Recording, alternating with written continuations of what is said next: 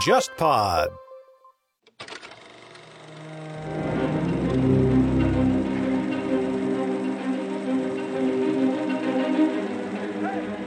今年七月，忽左忽右首次以国别史为题材推出《谍海译文》付费系列节目《苏联情报史话》。这个系列收获了许多听众的支持与鼓励。这一次，让我们把视野从莫斯科的卢比扬卡转回到中国，回到朝天宫、八宝街，近代中国地下世界的隐秘故事同样精彩。我和午后偏见栏目主播、上海书评执行主编郑世亮一起。从三重视角拆解民国历史上最为神秘的组织蓝衣社，来自蒋介石的领袖意志如何与一群热血青年的理想主义一拍即合？传说中的复兴社十三太保命运有几多转折？江山青年戴笠又是如何成长为令人闻风丧胆的戴老板？我们现在也在公众号“忽左忽右 （Left Right）” 开通了购买收听渠道，这两季《谍海译文》。你都可以直接在公众号菜单栏中点击付费专辑购买收听。当然，你也可以在小宇宙 App 购买收听。欢迎各位把我们的节目分享给更多的朋友，你的分享是激励我们持续生产好内容的最佳动力。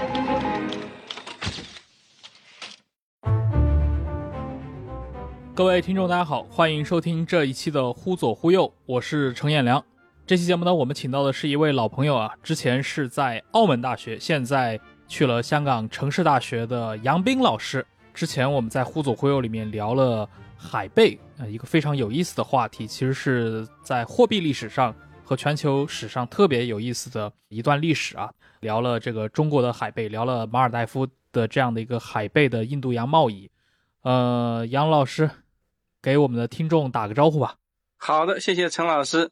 非常感谢忽左忽右的这个听众朋友们。嗯，呃，我们上期聊海贝的时候，其实聊到了在各个大陆之间这样的一个货币的流通当中，背后隐含了一个主题啊，就是在前工业时代，不同的文明之间是怎么通过海洋来互相沟通的。您的这个新书《人海之间》啊，能先来聊聊这本书吗？就是你怎么想起要去探索一下这个主题？呃，我现在想，嗯，这可能也是我学术轨迹的一步吧。因为您知道，我最初博士论文研究的是中国的西南边疆，就是云南啊，所谓彩云之南。毕业后，我到了新加坡国立大学，就在东南亚。那么那个时候呢，我就把目光转到了云南以南，也就是中国东南亚和印度的三角关系。那这里就触及到了这个海洋史的研究，触及到了南海和印度洋。而关于海洋中国历史的研究呢，东南亚是个重点，是个中心。印度洋呢，则是海洋中国的极西之地，史料记载的比较少，研究也比较少。啊，其实除了当年老前辈的一些考据和研究之外啊，关注的人不多啊。啊，事实上可能是越来越少。嗯，是在这样的情况下呢，我就开始啊关注沉船。那就我看到了1974年在泉州湾海滩发现的南宋海船，也就是我现在几次强调的泉州一号。哎，这里给我就。突然有了很多启发，我就从这个角度来写中国和印度洋的关系。就是泉州一号这个七十年代被发现挖掘出来的这样的一个古船，它到底给了你哪些具体的启发呢？能不能向我们的听众介绍一下泉州一号的一些情况？呃，泉州一号的发现啊，也真是纯属偶然。一九七四年啊，厦门大学的老师庄维基教授啊，他在泉州做一些研究的时候呢。听说在泉州后竹海滩发现了一艘沉船的残骸，于是他就过去看了看，啊，他们呢就初步断定为这是宋代的海船。然后呢，他问边上的人说：“这艘船挖出来大概要多少钱啊？”旁边的陪同的地方干部就说：“啊，大概需要人民币两百元。”所以呢，最后面就把它挖了出来，成就了中国海洋史研究的一个最重要的发现。那泉州一号上遗存的货物啊，它主要是香料，有降真香。檀香、乳香、龙涎香、沉香、槟榔、胡椒，所以说呢，泉州一号真的是一艘香料之船。当然，对我来说，泉州一号上呢，最引起我感兴趣的呢，还有其他的东西，比如说两千多枚海贝，因为你知道我做的这个海贝，我已经注意到了二十多年了。嗯，所以呢，正是结合海贝和其他的发现，我主张泉州一号是从印度洋返航回到泉州后沉没的。呃，之前在一九七十年代末、一九八十年代初，我国的前辈学者呢，一般都是持比较谨慎保守的态度，认为泉州一号呢是从东南亚，特别是三佛齐这个港口回来之后呢沉没的。那呢，我就把它从东南亚推到了印度洋。我觉得这是我的一个发现。那总的来说呢，就是在南宋末年的某一年冬季啊，大概是一二六七年吧，我记得是，这艘船呢满载中国的货物，主要是。瓷器、铁器从泉州出发，他先抵达了东南亚的港口，如三佛齐，然后穿越了马六甲海峡，再往北穿越孟加拉，最后抵达南亚或者呃印度西南沿海的港口，然后在那里等待冬季的季风返程。这样一次返程从泉州到印度洋呢，大概需要将近两年的时间。所以这艘船呢，可以说是中国和印度洋往返航海的一个。最早的实物，从中国方面来说，嗯，哎，您刚提到那个泉州一号，过去啊，这个上一代的历史学家对它的一个说它航行目的地的这么一个看法是比较保守的，认为是来自于三佛齐，还没有到这个印度洋世界啊。您是把它推到了印度洋，为什么您会认为它的这个航线可以拓展到这个印度洋的这个世界呢？第一个非常直接的证据就是在泉州一号的船舱里面发现了。两千多枚海贝，在其周围也有这个一两百枚，所以加起来大概不到两千四百枚海贝。我认为呢，这些海贝呢，只是当时泉州一号返回泉州压舱物当中的极小的一部分。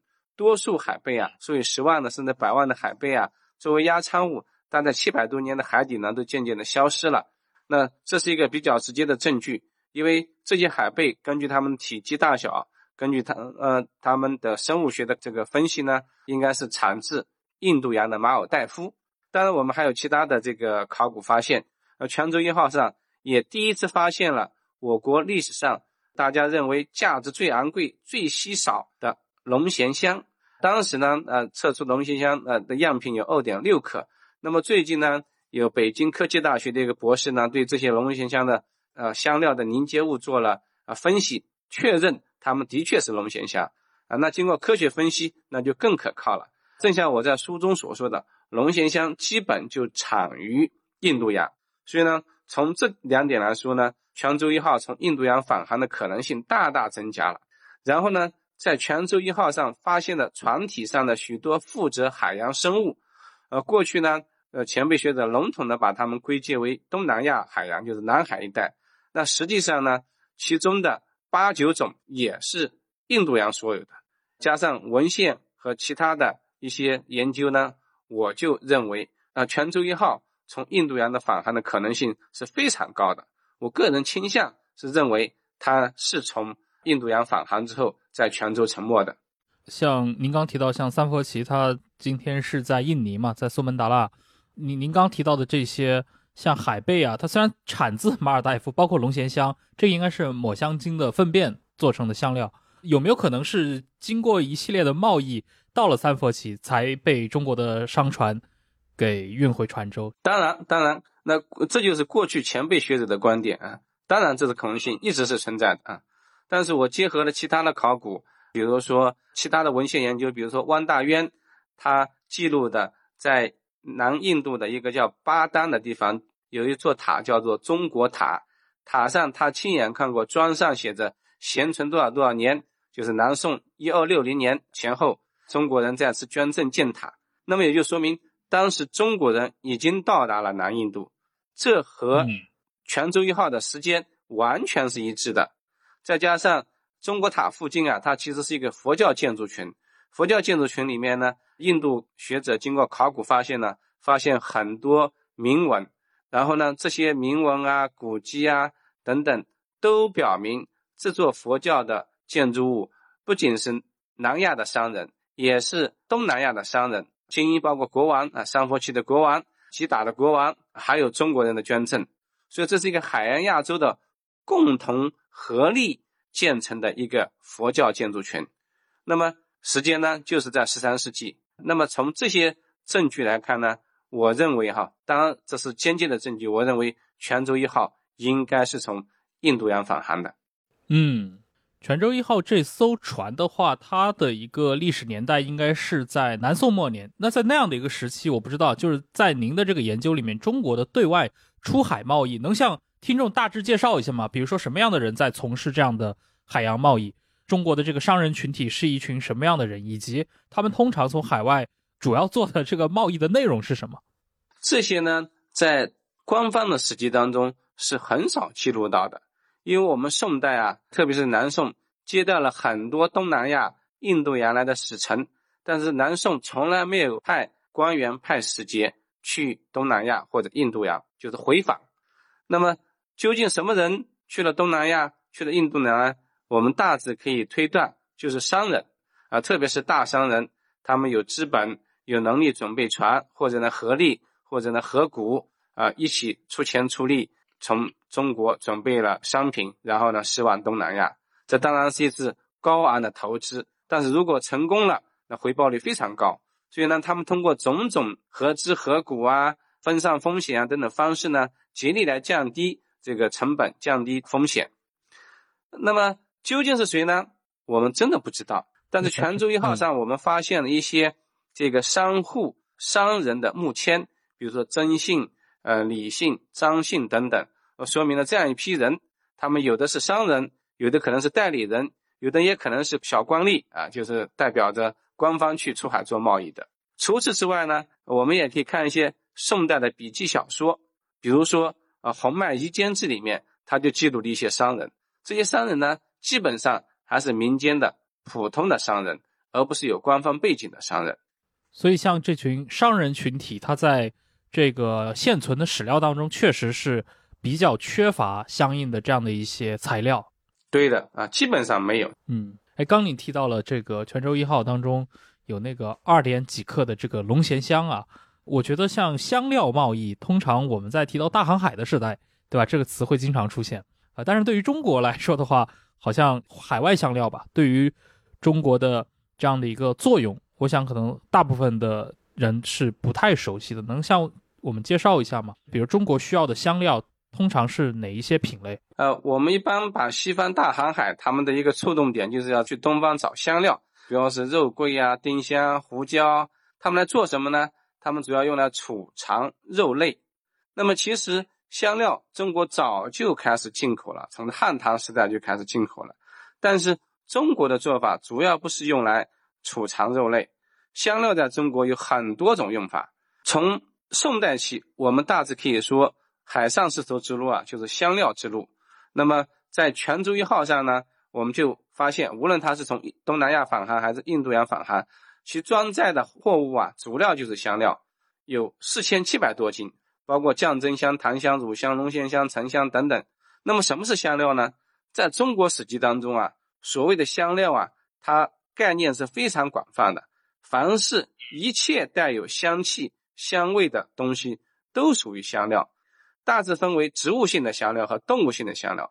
植物的性的香料就包括各种木材啊，以及这个草，比如说檀香，比如说沉香。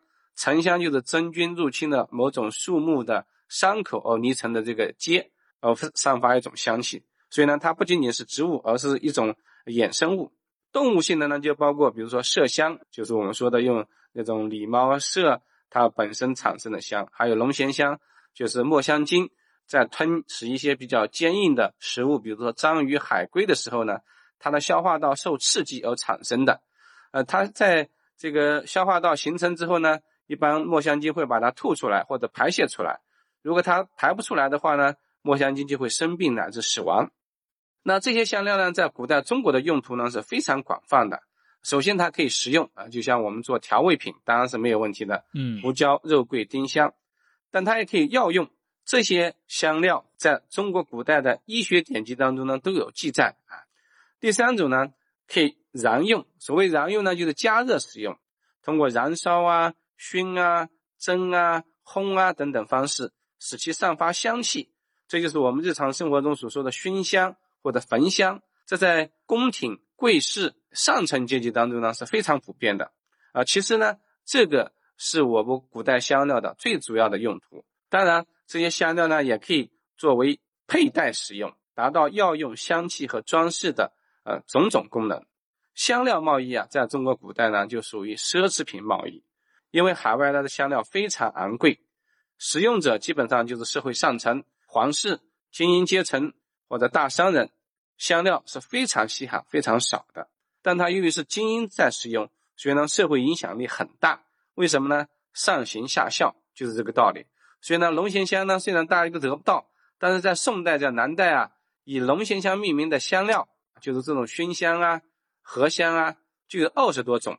那你仔细查它的配方啊，只有一两种才真正的用龙涎香，其他都没有龙涎香的成分，就是用了龙涎香这个名。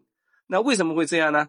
就是大家都知道龙涎香很贵，只有呢贵族人才能使用，那么普通人呢，只要买一些代用的替代品。就像呃，我们的普通人现在也背着 LV 去菜市场买菜，那这 LV 呢，可能是仿版，是水货。嗯，我记得您过去写过一个故事啊，是这个明代对吧？嘉靖皇帝的故事。然后这个故事当中，龙涎香好像扮演了一个很重要的角色。能向我们听众讲讲这个故事吗？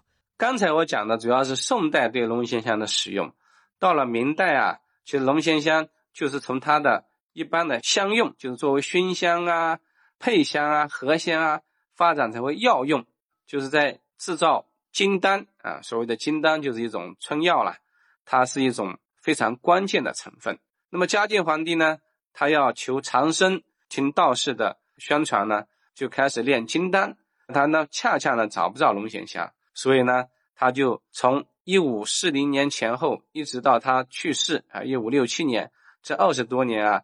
动用全国的力量去寻找龙涎香，其中就包括葡萄牙人用了一点龙涎香换取的广东地方政府租借澳门的这样一个条件，那么使得澳门成为葡萄牙帝国在东亚的第一个基地，也是欧洲人在东亚的第一个基地。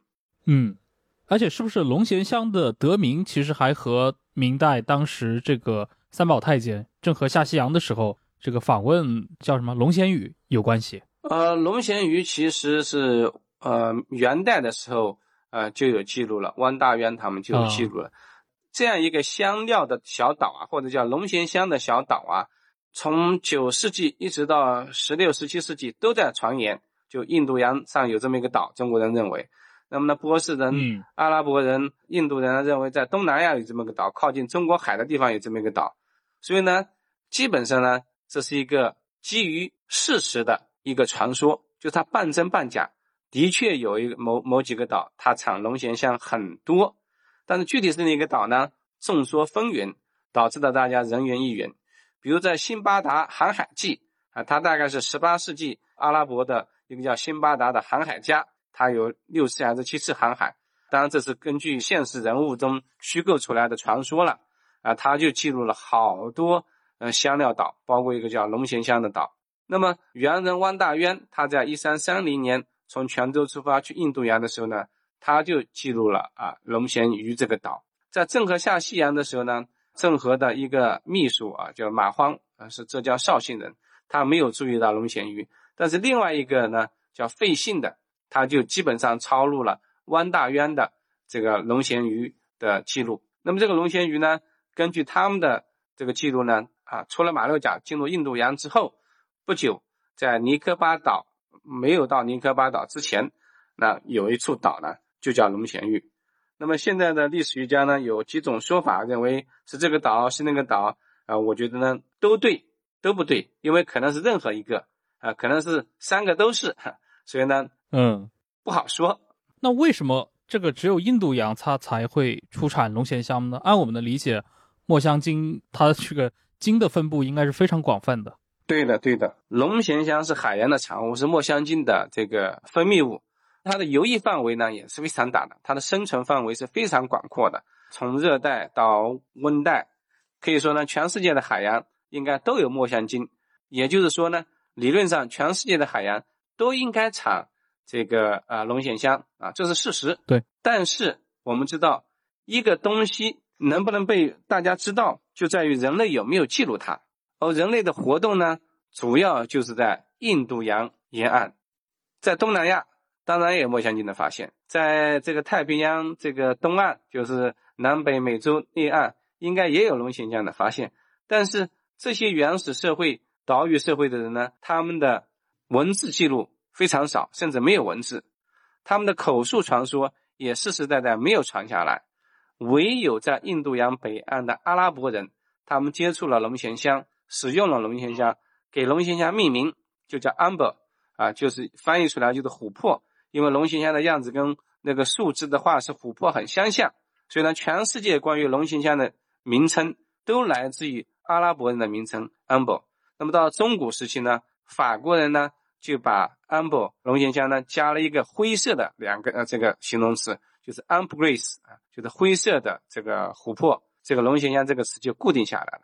那么中国呢，大致上呢，呃也是这样。虽然我们把它叫做龙涎啊，认为它是龙的唾沫形成的一种块状物，但实际上呢，还是来自于阿拉伯人最早的翻译，我们把它叫做阿莫香、安巴尔香，都是 amber 的这个音译啊。马荒他就把龙涎香叫做安巴尔香，那就是来自于阿拉伯文 amber。嗯，这个物品的历史就非常有意思。刚刚杨老师你介绍了整个这个龙涎香，对吧？对中国来说特别重要的这样的一个奢侈品啊，这样的一个香料，它为什么会和印度洋有这么直接的一个联系？那我们上期其实聊到另一个，其实是个货币啊，海贝也是跟印度洋直接联系。我不知道您在研究这个中国和印度洋的这种历史当中，尤其是中国曾经具备过的，对吧？海洋国家的这样的一个因素的这个过程当中。除了海贝和龙涎香，还有哪些物产？您是觉得也特别能够反映这种中国和这种海洋的联系的？呃，我们现在就把海上的贸易之路，仿照陆上丝绸之路称为海上丝绸之路。那么大家一般都认为丝绸是主要的产品。那么除了丝绸，大家比较容易想起来的，当然还有茶叶、还有瓷器等等。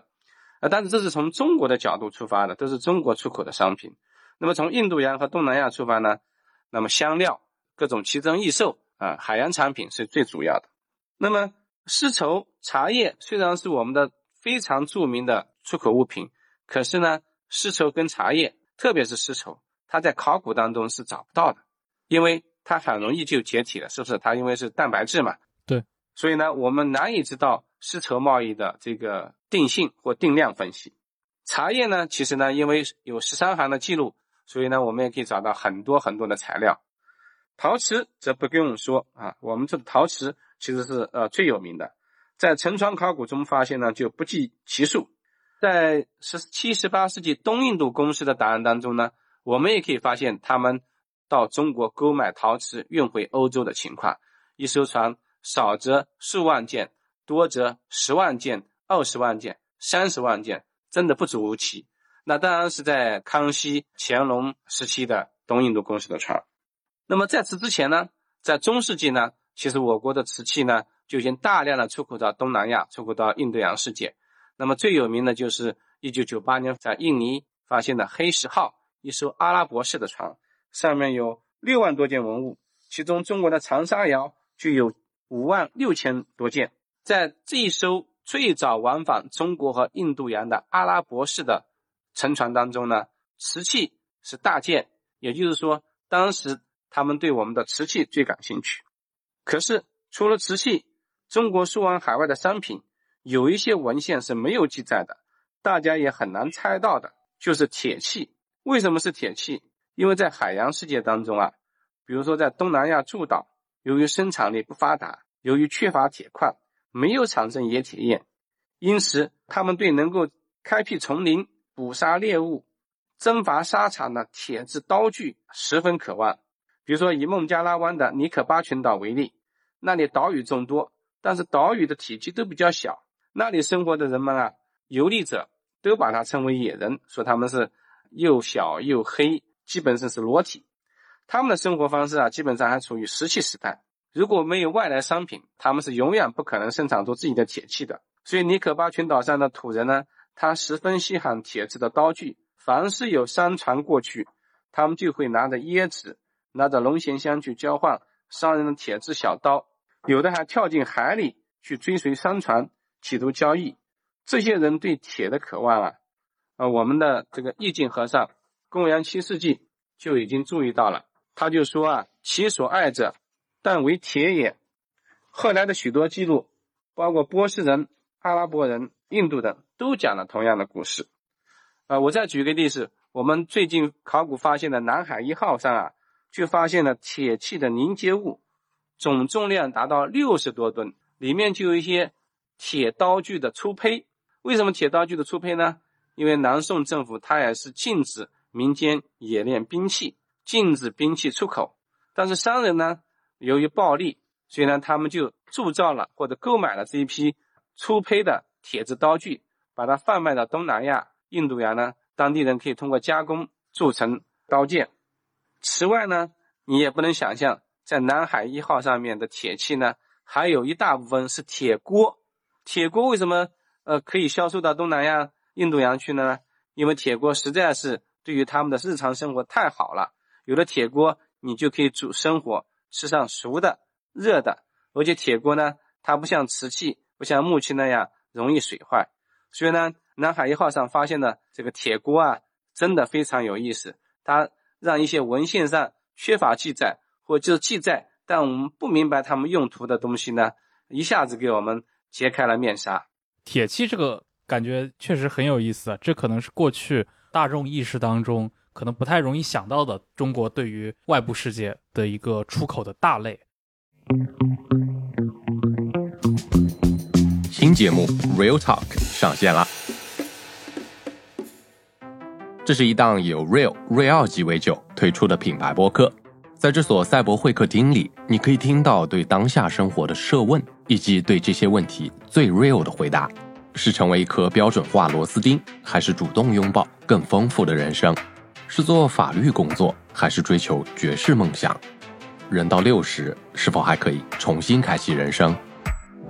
每期节目，我们会邀请一位嘉宾朋友，与我们一起分享他生活中的那些 real moment，希望通过他们的故事，带给大家 be real 的勇气和生活的力量。我看到您在书里面，其实除了像铁器，呃，您还提到了一些很有意思的连接中国和海洋世界的物产吧？呃，椰子和珊瑚，就能谈谈这两个是在历史当中他们是一个什么样的一个作用吗？他们和前面提到龙涎香也好，跟海贝也好，有什么异同？呃，椰子呢，实在是我们现在日常生活当中不起眼的东西，但是在航海当中呢，它的意义非常重大。第一个，它本身就是水，但它的水呢，跟我们日常生活中水是不一样的，它可以长期储存，几个礼拜甚至几个月都行。也就是说呢，它天然就是一个淡水的储存物。嗯。第二个呢，你用缸、用桶来储存水呢，需要占的地方比较大啊，受空间的限制。椰子呢，它很小，形状很灵活，随便往船上的一个空的地方一塞都可以。所以呢，它的灵活性也是它的优势。第三呢，椰子除了水之外呢，它有很多营养成分，有很多这维生素，这就补充了海上航行对维生素的呃需求。所以椰子实在是不可多得的宝物。嗯，珊瑚啊，这就不一样。珊瑚啊，它就是昂贵的奢侈品啊。我们知道，一般的珊瑚比较好看的都是深海的珊瑚啊，红色的啊，还有蓝色的等等。那么深海的珊瑚呢，你打捞上来就非常的危险。那无论是中国的文献还是印度洋的文献呢，都表明呢，打捞珊瑚是苦活啊。其实一般人都不做这个活，一定是政府强制他们去做的，就跟跟我们呃汉代的采珠女一样。嗯，刚提到这两个，一个这个椰子的话，我听起来它更像是一个在航海当中对于水手对吧，对于这些航行队伍特别至关重要的这样的一个算是淡水的供应这样的一个容器。那么珊瑚的话，它可能更像一个奢侈品。呃，前面您也提到了，就是它会有一些呃，在整个的这个贸易当中，海洋的这些生物啊，尤其是一些贝类，除了做贝币以外，还有很多的一些贝类。我的印象当中，它会用作很多的宗教用品，比如说我们在中国内地很多地方可以看到，什么海螺呀，包括像一些那个砗磲啊，这些都是作为这个佛教七宝。我不知道，呃，在整个的中国和印度洋，或者说中国跟这个东南亚的。这块的贸易当中，这种用于宗教用途的物件占的比例多吗？很多很多。呃，实际上这个海洋贸易的发展，中国跟东南亚啊、印度洋的海上来往，跟佛教的传播是非常密切的。那么在三国两晋一直到隋唐、宋代这段时间呢，其实海上贸易啊，在某种程度上是佛教贸易。我刚才为什么强调中国的香料主要是用来熏香？那就是佛教用途，宗教仪式上最需要这些香，所以呢，导致了中国对于香料的巨大的需求。而欧洲的需求呢，虽然巨大，但它的用途是不一样的。这一点，呃，我们可以看这个王干武先生在八十年前他在南洋大学写的硕士论文，就是南海贸易当中，他从汉代一直写到了唐宋时代，那基本上呢，就是把这段时间的海洋贸易呢，跟佛教的传播以及佛教在中国的繁荣啊结合起来，这个主线来展开的。而且我们看到您在书里面提到的这些最早探索印度洋世界的。中国人里面，对吧？里面这个僧人的占比是非常多的。对，主要是大和尚。是，当然人这块我们可以稍后再说啊。有一个我觉得印印象很深刻，就是您写这本《人海之间》啊，它的第三部分其实讲到很多事情，对吧？很多观念，就是其实是一种文化的转移或者文化的传播，呃，甚至一些传说的塑造。这个我觉得特别有意思，因为我小时候特别爱看，当时应该是上美影，对吧？做过那个呃粘土动画。《镜花缘传奇》，呃，这也是改编自这种古典小说，对吧？讲的是这个徐敬业、这个骆宾王反武周的起义失败之后，他们的儿子辈出海的故事。他们的出海当时其实就应该是下南洋啊，其实跟您现在研究的这个方向很像的。然后在他们的这个故事里面，就有什么两面国呀、黑齿国呀，包括像什么女儿国呀，呃，这样的一些传说。这个东西和您对于印度洋和中国的这个研究当中有印证的地方吗？呃，镜花缘其实我也是看过多遍的。那其实呢，女欧国你刚才说的，其实跟另外一个事实与虚幻相结合的典型就是美人鱼啊，它都是在海洋世界啊，不仅仅是中国的传说，印度洋的传说，在地中海世界的传说也是大体上应该有一个共同的蓝本。或者有几个蓝本共同结合起来的，美人鱼跟女欧国或者女王国这两个东西方都有的传说，为什么在海上特别突出呢？我觉得呢，航海的呀，基本上都是男性，他们在经过了长期单调的航海的生活之后呢，对于女性的渴望和想象呢是人之常情。第二呢，海岛社会一个重要特征就是女性的地位比较高，相对突出。以东南亚为例。东南亚的一个主要特色就是强健的女性，就是所谓 strong women。很多学者，东南亚的学者认为呢，呃，所谓的东南亚的一个定义啊，就是 strong women，就是强健的女性，用女性这个性别来强调东南亚和其他文明不同的地方。所以呢，美人鱼和女欧的国的故事呢，在海洋世界当中特别突出。中国古代文献啊，它记录了很多女欧国，好像呢一开始似乎都指向了陆地。但是呢，随着时间的发展啊，海中女俄国的记录越来越多，越来越频繁。比如说，明代文征明他画的《吉贡图》，他的长卷里面就描绘了十一个来大明王朝朝贡的场景，其中就有女王国。而这个女王国呢，它是排在昆仑国和三佛齐之间。啊，昆仑国和三佛齐王国呢，它是海上的王国，基本上位于东南亚。啊，是在我们史籍当中经常出现的昆仑国、三佛齐。那么女王国排在他们中间，我们大致可以推定，文征明就认为女王国也来自东南亚。女王国的地理位置呢，是在昆仑以南、三佛齐以北或者两者之间的地方。嗯，呃，所以说呢，以此推论呢，女王国也是海上王国。但是呢，更有意思的是呢，海上女游国的也是漂泊不定的。中国的记录当中有非中国的女游国，外国的记录当中有中国海中的女游国，这就说明呢女游国这个故事的普适性。当然，除了女儿国，我们还有其他的传说，像人参果，我在书中也谈了很多。嗯，是，您提到就是女儿国或者说美人鱼这样的一个例子啊，它就盛行于这种海岛社会，对吧？航海社会。我想起了另一个，就是你也写过文章，就是这个。观音，这观音海上救人好像也是一个跟海洋联系特别紧密的这样的关于信仰的符号，而且是不是这个当年应该是魏晋南北朝时代法显和尚，他曾经有一次遇险，当时就不断的要去念观世音菩萨的这样的一个名字，这个好像跟他当时所处的这样的一个海洋上的地理位置也是有关系的吗？对的，对的，谢谢你提到观音，这个是非常有意思的。其实法显和尚他是公元三九九年从北方出发去印度的嘛，在印度待了十几年，然后呢，在公元四幺四年，经过这个海洋，被大风吹到了山东青州登陆了。那么他这段历程的时候呢，其实有关观音菩萨的印度的这个佛经啊，已经被翻译成中文了。所以呢，法显和尚啊，他去印度之前，他是读过《莲花经》的，他知道观音海上救难的故事的。所以他在记录自己在印度洋上遇到风暴的时候呢，他都念这个观世音菩萨。到了中国呢，我们的一大发现呢，就是把观世音菩萨啊发展到了一个什么呢？南海观音这么一个特殊的地位。对啊，非常有意思。那我们知道，在中国的神话世界当中呢，啊，不仅有南海，还有东海，还有西海，还有北海。这也就说明呢，在这想象当中呢，我们实际上是知道的，海难主要发生在南海。为什么主要发生在南海？因为我们主要去南海，去印度洋，必然要经过南海。呃，同样有道理呢，就是呃，我也就顺便说一下，我们关于龙王的传说，也是四海龙王，对不对？那四海龙王也是在能够海上能够救助大家的嘛。那么我们也很少谈西海龙王，谈北海龙王，主要谈的就是东海龙王跟南海龙王。如果大家不信的话，你去可以翻翻各类的演绎，翻翻各类的传奇、各类小说啊，主要角色。哪怕四个龙王都出现了，主要角色不是东海龙王就是南海龙王。嗯，您刚提到了像法显和尚，他是这个两晋时代的人物，就是我们看到在几乎是一千六七百年前那个时代就已经有这样的一些人物出现啊，他们探索这个世界。从您的研究当中，虽然像这个泉州一号，对吧？它是一个南宋末年的一个商船，但是从您的这个对于中国和印度洋的这个海洋关系史的研究上，我们。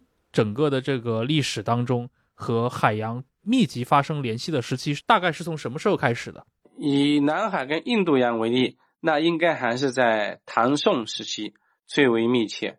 呃，因为唐代呢，很多和尚都去印度求经求法。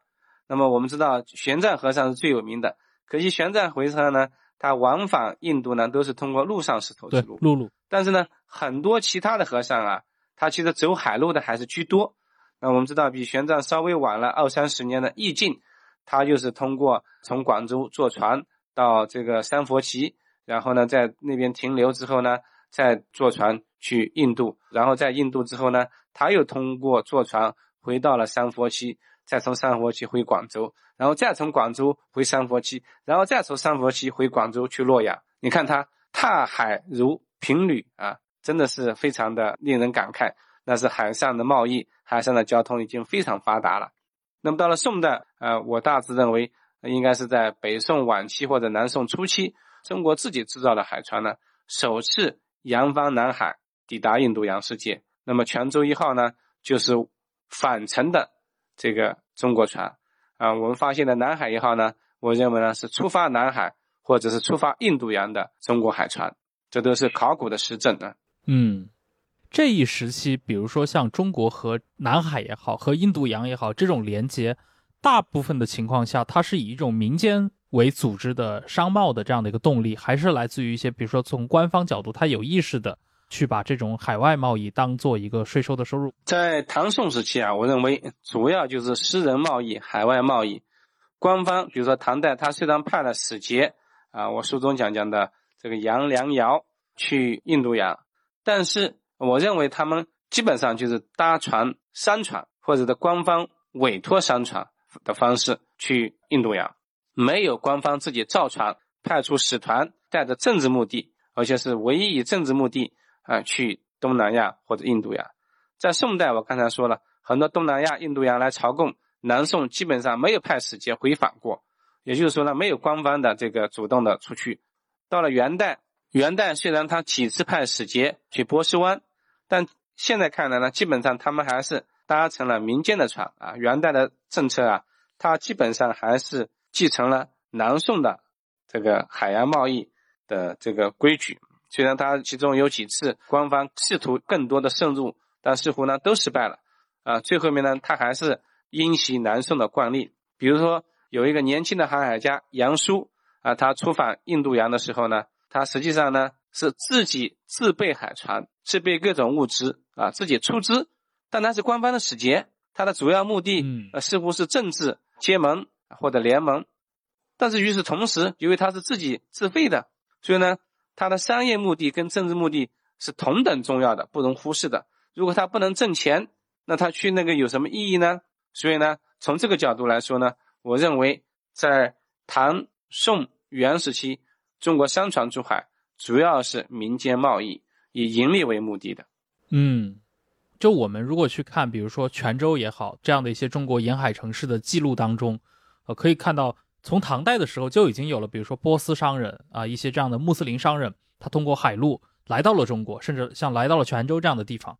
啊，但是您刚也提到了，就是您的研究里面，中国人第一次造大船下南洋，这要到宋代，那是不是我们可以理解为唐代虽然它是一个对外比较开放的这样的一个王朝，但实际上对于海洋的探索其实还没有在这个时期成型，一直要到宋代以后，才有了真正的来自于本土的这些大商人，国产的一些大船才能够真正的去出海。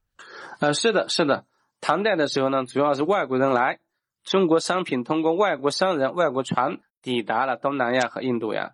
到了北宋末年、南宋的时候呢，情况就不一样了，是中国的船、中国的商人、中国的商品主动去印度洋、去东南亚啊。所以呢，呃，我曾经也说过，假如我们有所谓的唐宋变革的话，那么在海洋世界里面呢，似乎也有这样的变革，就是从被动的接受别人来买，到主动的出击去卖，而且是自己的海船、自己的商人，这是跟唐代呢是大不一样的。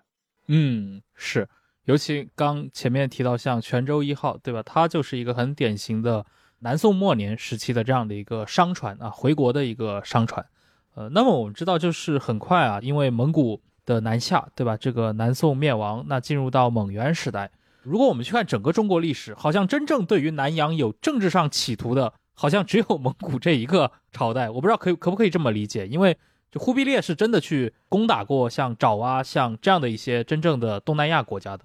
是的，这个元朝就是所谓的蒙元啊王朝啊，那他的确是他想把整个欧亚都加以征服，都在他的管辖之下的，所以他对日本、对安南、对赞成、对爪哇都有征服，虽然都失败了。嗯嗯，哎，那么对于传统的中原王朝来说，你能谈谈吗？因为这个其实又和您另一个关于边疆的研究啊，其实是我觉得是直接相关的。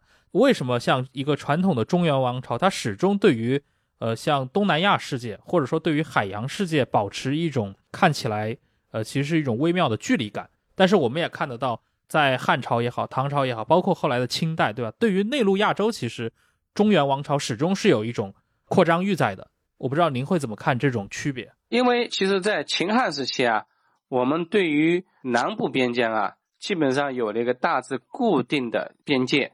所谓的边界呢，就是无论是西南也好，安南也好，啊东南也好呢，基本上呢已经在帝国的管辖之内了。那么再往下去海洋上，那就做不到了，因为当时也没有那么大的船，所谓的海战也只能发生在近海时期，所以呢，当时的技术也没有给帝国征服海洋提供任何可能性。北方不一样，因为它有此起彼伏的游牧王朝的兴起衰落，所以对中国的冲击很大。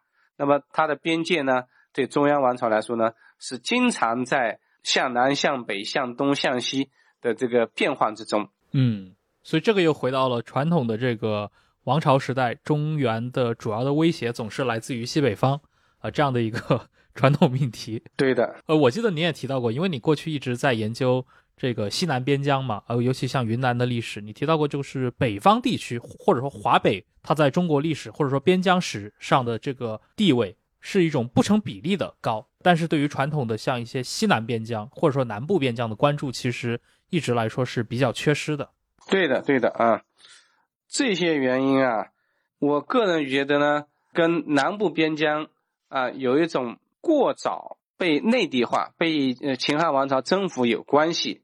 那么在王朝史的书写当中呢，这些呢就是所谓中原王朝或者说中国的一个部分了，已经不是化外了。所以呢，没有必要加以重视。就像刚才你说的，他们的构不成对王朝的致命威胁。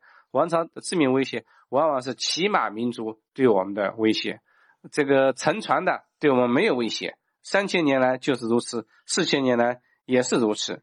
是，哎，这里面有个很好玩的一个对比啊，就是您以前在研究当中也提到的，就是越南和云南的一个比较。在传统的我我们去看秦汉时代的历史当中，其实，呃，云南长期是一个未被征服的地区。通常中原王朝来自于长安的这样的一些政权，能控制的往往是这个云南北部啊，有的甚至要退回大渡河可能以东的地区。但是对于越南北部，其实长期一直是中原王朝的这样的一个郡县的呃一个辖地。但实际上，我们看到两千年的历史变迁之后，越南今天是一个独立的国家，也并没有去融入一个所谓的中华社会。但是云南可能从九百年前、八百年前开始就已经变成了一个中国的这样的一个行省。到今天为止，它已经变成毫无疑义的这个中国的一部分了。呃，我不知道您怎么看到这样的一个区别？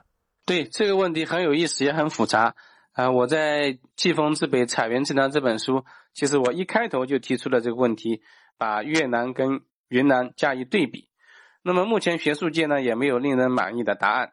从秦汉时期啊，越南北部包括中部都已经在中国的王朝的控制与管辖之下了。我们知道，公元前呃二百一十四年，呃秦始皇把所夺取的岭南地区设立了桂林郡、象郡、南海郡。一百多年之后呢，汉武帝征服南越，又在这些地方广设郡县，包括越南北部和中部的交趾、九真、日南三郡。所谓的日南，就是说它的管辖范围在日子的影子之南啊，理论上是在赤道之南了，当然其实没有达到。而在东汉中期呢，东汉王朝虽然失去了越南中部一些地区的管辖，但越位于越南北部的交趾啊，也就是安南地区呢，一直延续到唐代，也直到了五代，安南地区才独立出来。以后呢，就永远独立下去了。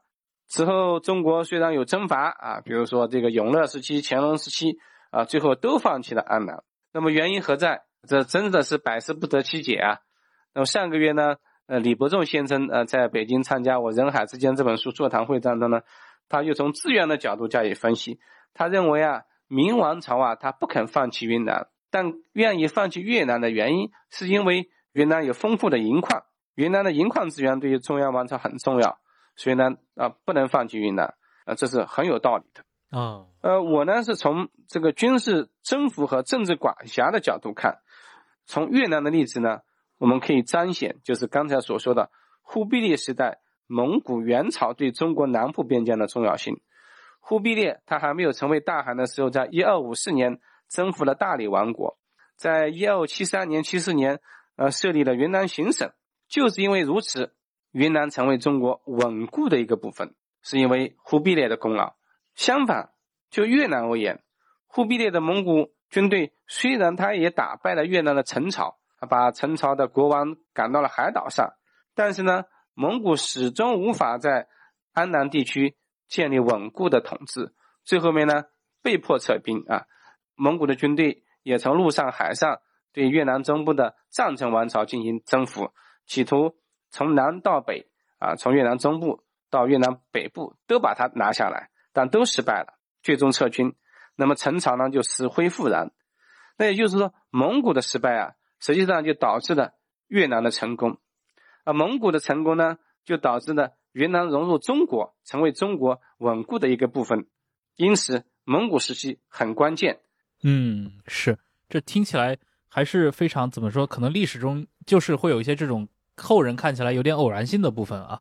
呃，比如说我们如果去看这个唐代的历史，开元天宝年间。其实唐代对于这种南诏国之间的这种战争，其实也是屡次发生失败。但是由于后来的，比如说忽必烈他征服了大理，并且在之后可能云南就再也没有能够像越南那样形成有效的，比如说重新的一个独立或者重新的这样的一个军事上结成一个国家，对吧？从中央王朝分离出去，它就变成了一个既定的事实，一直延续到今天。但是对于越南来说，对吧？有陈朝这样的国家。包括到后来，这个永乐的征服也不能持续更久，对吧？越南总是一次次能够从这种军事征服中独立出来，可能像一种历史惯性一样，就这么逐渐发展成了一个化外之地。我觉得这种比较是很有意思的。对的，呃，你找什么分析内部的原因、外部的原因，你都找不到。但是你举个反例，大致能明白。哎，啊，历史就是这样发展起来的，起源于那个节点，那个节点呢，完全是偶然的。是的，然后我们当然就今天主要聊这个呃中国跟这个海洋世界的关联啊，就是包括像中国的南部边疆、西南边疆的历史话题，元代啊蒙元蒙古这个非常重要。呃，我印象你在提到这个中国的跟印度洋的联系，或者说中国的航海家的时候，其实您格外强调元代的航海家，那个应该是叫汪大渊。呃，尤其把它和郑和做对比，我想很多人其实并不太了解，呃，这样的一个航海家。呃，非常可惜，我们对于汪大渊的了解啊非常少啊，因为除了他留下的《岛夷志略》之外呢，基本上还没有找到其他史料。那么汪大渊呢，他大概在二十岁的时候，一三三零年的时候呢，从泉州出海，他本身是南昌人啊，所以呢离泉州也很近，因为南昌。这个江西作为瓷器的生产地，作为茶叶的生产地，跟泉州的关系是非常密切的。所以他从泉州出发，经过了南海，到达了印度洋世界，登陆了马尔代夫，然后呢，从马尔代夫去了南印度，之后呢，他有可能游历了波斯湾，游历了这个阿拉伯半岛，啊，也有可能在呃埃及登陆等等。我们大致可以推测，可能性很高。然后呢，回到了泉州。啊，此外呢，他还有第二次航海。第二次航海呢，我们的情景呢就更不清楚了。啊，一般认为它主要是在东南亚这个海域这一块。他第二次回到泉州之后呢，他就开始写《岛夷之略》这本书，啊，记录了啊他经过的上百个国家地区啊，嗯，记录非常详实。为什么非常详实呢？因为我们宋代也有两本海外交通史的书，一本是《岭外代答》，啊，一本是呃《驻藩志》，但是呢，这些都是在广西。或者在泉州任官职的官员写的，他们本身没有到过海洋，没有到过南海，没有到过东南亚，没有到过印度洋，他们仅仅根据商人、水手、官方的记录而记录下来的，属于间接经验。那么汪大渊呢，是属于直接经验、个人体验，而且呢，他的文笔啊啊都比较好，所以汪大渊非常难得，所以他的导游之略呢。后来也成为郑和下西洋的一本参考书，因为郑和就去西洋嘛，其实就走了汪大渊的路。但是郑和是举国之力，汪大渊是个人之力，所以两者是不可相提并论的。呃，很可惜，呃，汪大渊回到泉州之后，基本上就没有记录了。我们知道他编了这本书，这本书呢，后来呢被附到了这个泉州的地方志当中，所以呢得以保存。嗯，您刚提到了就是汪大渊的这个。岛夷制或者说岛夷制略啊，它其实影响了和郑和在一起的这一批下南洋的就是翻译官们，对吧？我印象应该是像马欢呀，包括像那个费信。您刚提到了，就是 郑和的航海，它的一个国家行为的一个属性啊。但是你从航海的角度上来讲的话，是不是郑和的航线还是一个串联已有航线的这么一个航路？对的，对的，我就是说郑和是熟门熟路，走了一条既有的路。当然，它的规模很大，是吧？它的船队上百艘，呃，少则数千人，多得到两万啊六七千人，这是一个很大的数字，需要非常高超的指挥管理能力。这一点，郑和当然肯定比汪大元强。可是，就从航海的技术、海洋知识而言，汪大元已经是典范了。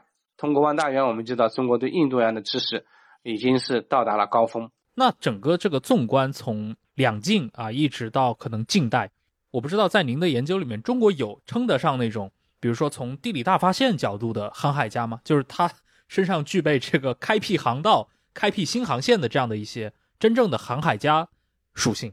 呃，我的书中啊，人海之间基本上列举了所有去过印度洋的这个中国的航海家也好，或者说其他的这个求法的僧人也好，他们当然比不上这个发现新大陆的这个航海家。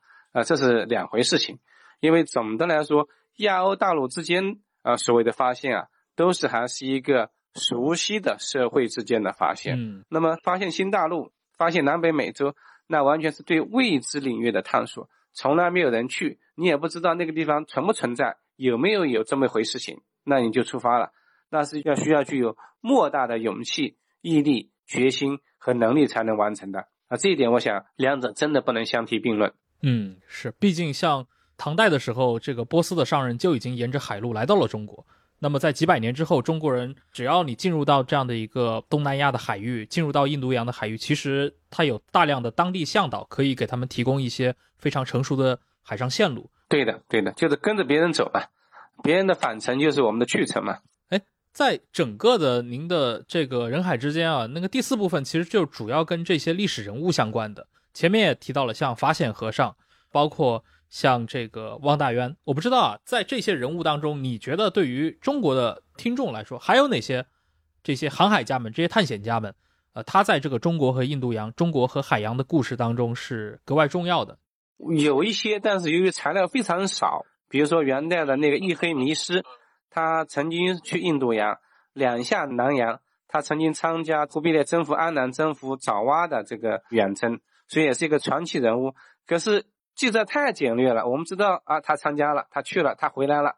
那么具体的细节，什么也没有，嗯，所以呢，非常可惜，嗯。那么书中我还讲到唐代那个杜环，他在这个塔罗斯战争中、中亚战争中被阿拉伯人俘虏，穿过了波斯湾，到了阿拉伯半岛，甚至到游历了地中海，甚至还可能到达了大西洋沿岸。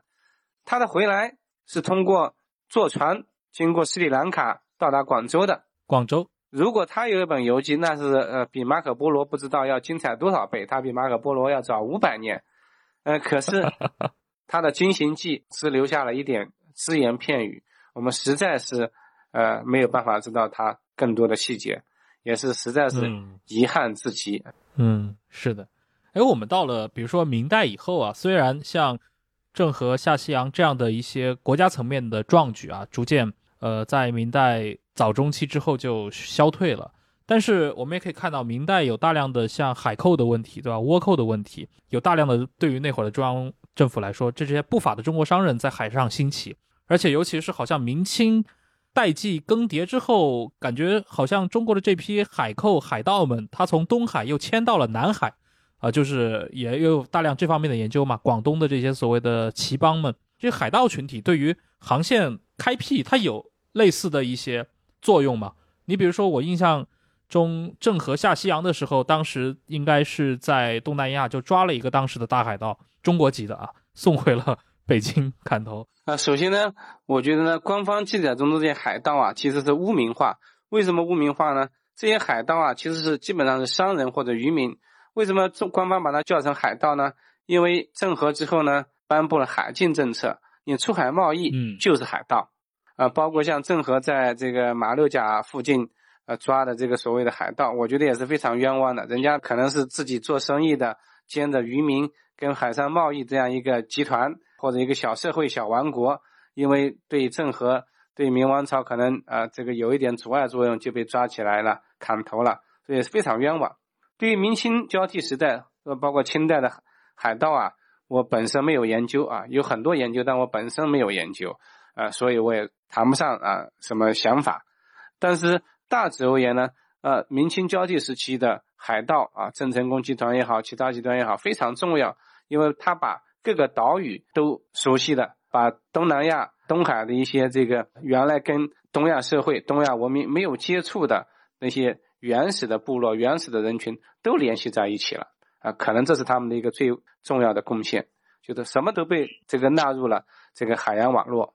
是，您书里面有有一章啊，专门谈的是郑和的最后一次下西洋。就为什么你会专门写这样的一个话题？恰恰就是因为我们对下西洋啊知其名不知其实。那么正好呢，文献资料呢提供了郑和最后一次下西洋的详细的路线、时间啊，虽然不完整，所以呢我把它录进来了，想告诉读者郑和是这么走的啊，他是什么时候到哪一站，什么时候到哪一站，什么时候又怎么回来。啊，所以呢，我觉得非常有意思，我就把它给比较详细的、完整的抄录了。呃，而且我觉得很有意思啊，就是您写这个书，因为我知道您自己还研究郁达夫，对吧？对于中国近代文学，其实也有一些您的兴趣啊。而且郁达夫也是一个，他既是很重要的这样的一个作家，同时他又和这个东南亚的关系是非常密切的啊。我听我对印尼很熟悉的。朋友跟我讲说，郁达夫他某种意义上是这个印尼华人文学的一个鼻祖。你会考虑从从文学的角度去思考中国和海洋，或者说中国跟印度洋世界的这样的一个历史嘛？因为前面也提到了嘛，像《镜花缘》也好像很多的呃，甚至我们看到古代的一些演义小说，对吧？里面其实经常传达出一种海外的元素。实际上呢，我对于传奇小说、明清演义当中有关海外贸易、海外人物往来等等呢，我自己关注，我认为是比较多的。比如说，我在第三本英文专著当中，我就用了夷坚制的材料，用了这个明清呃三言二派的材料，还有其他零零碎碎的一些材料，来写这个宋代、元代中国跟东南亚、跟印度洋的往来、贸易等等情况。我就把汪大渊的形象，我其实跟三言二拍里面的一个出海人的形象呢加以比较、加以联系啊。这个我觉得这是个非常有意思的一个领域。对这个呢，材料比较零碎，比较难做啊，但是呢，能做一点是一点的。是，哎，我不知道啊，就是您刚提到了，其实您整个对于这个海洋的一个研究有一个截止日期啊，是一六二零年，就为什么会选择这样的一个时期？首先呢，就是一六零零年啊，或者说从十六世纪吧，一五一几年，葡萄牙人来了，葡萄牙人来了，就亚洲的大航海时代到来了。那我之所以到一六二零年呢，是因为有几个关键的材料是到达了一六二零年，比如说郑燮的《东西洋考》，还有呢，嗯，在英国牛津呃图书馆藏的这个呃希尔登地图，然后呢，呃，我们知道航海史上两本非常重要的文献《顺风相送》呃这个指南方程都完成于呃一六二零年前后，那么这是一个节点，就是它的文献的产生啊是一个节点啊，所以呢，我就把它。到此为止。那这些文献都反映了什么问题呢？都反映了当时中国的海洋知识已经放弃印度洋了，对印度洋不感兴趣了。无论是东西洋考、顺风相送，他们记载的航海路线啊，印度洋基本没有出现。嗯，那么在薛尔登地图当中呢，广阔的印度洋窄窄的还不如马六甲海峡那么大小啊。也就是说呢，中国人对印度洋已经不感兴趣啊。这是我最。关注的一点，所以我就切点放在一六二零年。啊，好像我确实是看到您在有一些采访中，当时也提到过啊，就是在这个十七世纪以后，尤其在清代以后，呃，其实中国人包括中国的这些海商们又新建了一个新的海洋网络，但是这个海洋网络已经不包括印度洋了，是可以这么理理解吗？对的，对的，就是我说的南洋，就是一六二零年之后，或者明清交替之后，明清交替我们把它。放在一六八零年，就是康熙呃收复台湾，嗯，那么这个海禁解除，对，一六八四年。这段时期，海外学者把它叫做中国的十八世纪，中国的十八世纪从一六八零年一直要到啊一七九零年，这么长的十八世纪，就一百多年，嗯，这个十八世纪呢是繁华的、漫长的、发展的十八世纪，也是中国开发南洋的十八世纪啊。这个十八世纪，你说的开发南洋主要指的是什么呢？是华工下南洋，还是说中国的商人去南洋？对，就是中国的商船、商人以及人啊，去东南亚建立贸易网络，使得整个东南亚，也就是南洋，成为中国所谓的不正式的殖民地啊。这当然是加引号的，是这个国外学者啊这样认为的，就把东南亚变成一个。移民的一个方向，这个是从清代以后才真正一个海洋产品的这个供应地，中国商品的消费地，中国商人的贸易站。嗯啊，所以我在其他的地方我已经说过，呃，正是因为南洋成为中国的一个海洋世界的一个部分，所以呢，过去我们从来不消费的燕窝、人参、鱼翅，在清代成为奢侈品，成为这个上好宴席。官方举办宴会的必然要上桌的菜肴，那都是因为南洋提供了这些海洋的特殊的产品。在过去，中国人是不吃这些的东西的。哦，那看来中国的这个官府菜其实也就是一个可能近三百年来才逐渐形成的这样的一套体系，它带来了一些海洋食材这些干货，呃，进入到这种所谓的达官贵人们的这种餐饮体系里面去。对的，对的，嗯，因为之前聊到像汪大渊，对吧？他可能元代的人，但他其实当时去到今天的新加坡，当时应该去到这个半岛的时候，像牛车水这样的地方都已经有华人了嘛，而且可能有这个华人社区了。但是这个跟清代以后刚刚说到的那种华人把整个的南洋、把整个东南亚纳入到就是跟中国更紧密的这样的一个空间，这个还是不能同日而语的。嗯，当然当然，那绝对不一样啊。嗯嗯，是。那非常感谢今天杨斌老师又来到忽左忽右啊，跟我们聊了这么多关于一个海洋时代的中国。我觉得从这些视角对吧，重新去看中国的这样的一个历史，甚至去看一个海洋亚洲的历史，对吧？因为从海洋的角度，其实这些亚洲的沿岸都是被连接成一个整体的，就是这是一种非常可贵的视角啊！而且又通过这个视角，我们可以串联起这么多的一个材料，用另一种角度来看待我们的历史。包括刚前面提到的，对吧？像杨斌老师，你也送我的另一本你的书，呃，这个关于郁达夫的，我觉得像这样的一个话题，我也是挺有兴趣，将来有机会能跟杨老师再聊一聊。好的，好的，感谢各位的收听，下期再见，拜拜。谢谢大家。